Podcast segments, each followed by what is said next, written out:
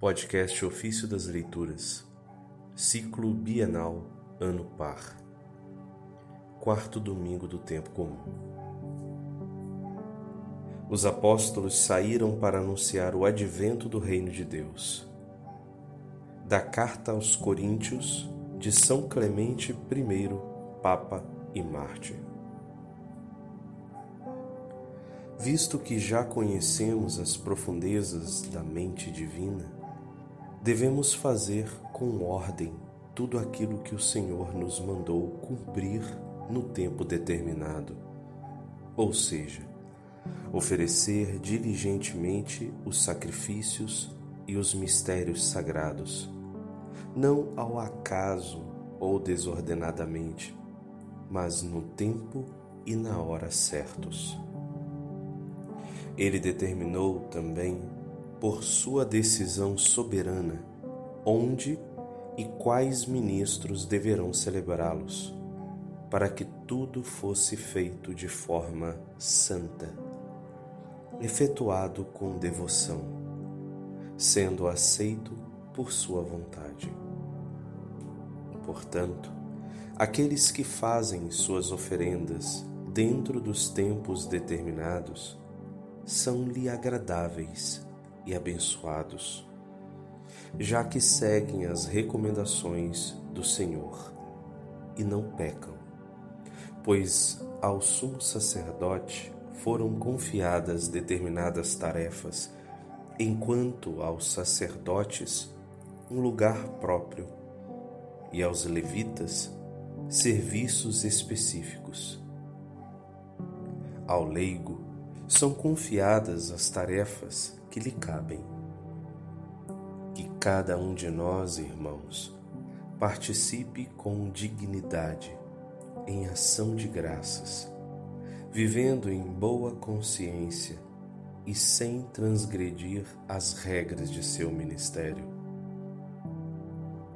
Apenas em Jerusalém são oferecidos sacrifícios diários, votivos ou de expiação do pecado e nem mesmo se pode oferecer em qualquer parte, mas somente no átrio do templo, sobre o altar, e só depois de o sumo sacerdote e os seus ministros examinarem atenciosamente a oferenda.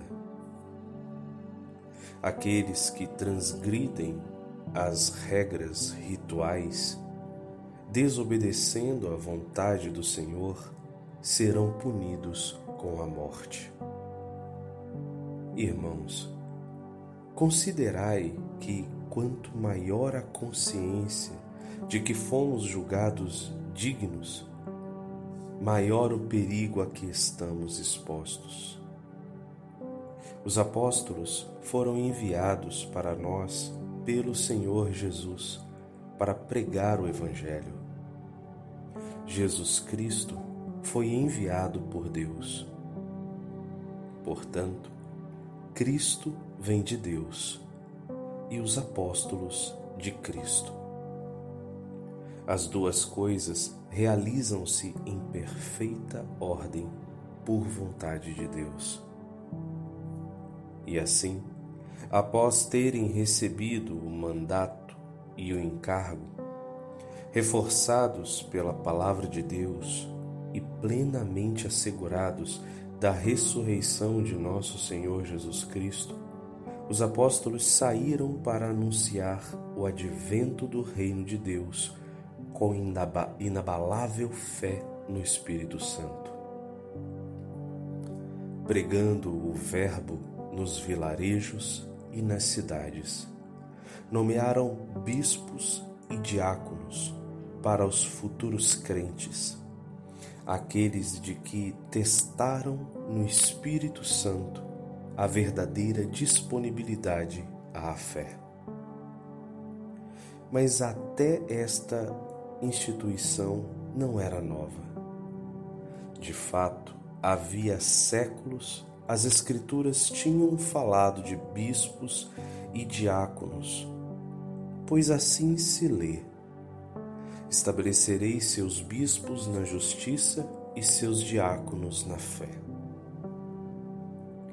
Por que estranhar que os apóstolos, a quem Cristo havia confiado da parte de Deus tal encargo, tenham ordenado os ministros mencionados?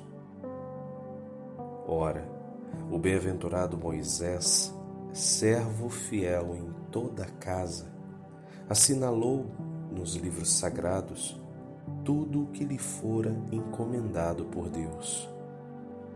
E os demais profetas o seguiram, juntando seus testemunhos às leis por ele instituídas.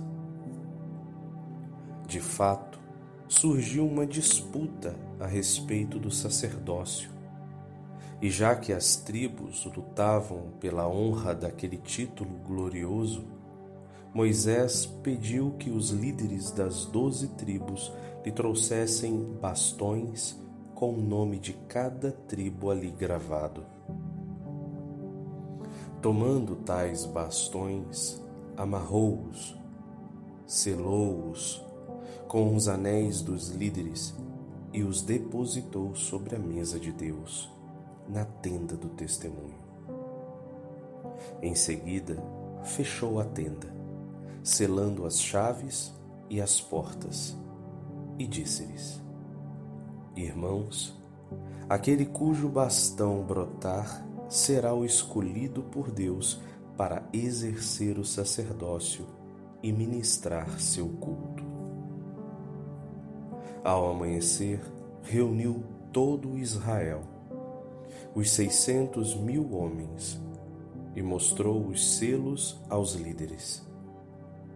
Depois abriu a tenda do testemunho e retirou os bastões.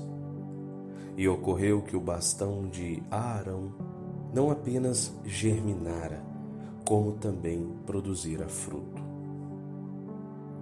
Esse trecho citado está no livro de Números, capítulo 17, versos de 17 a 23. Então, o que vos parece, caríssimos? Acaso Moisés não sabia previamente o que deveria acontecer? Sem dúvida, mas agiu dessa maneira para evitar uma revolta entre o povo de Israel, de modo que fosse glorificado o nome do verdadeiro e único Deus. A Ele a glória pelos séculos dos séculos. Amém.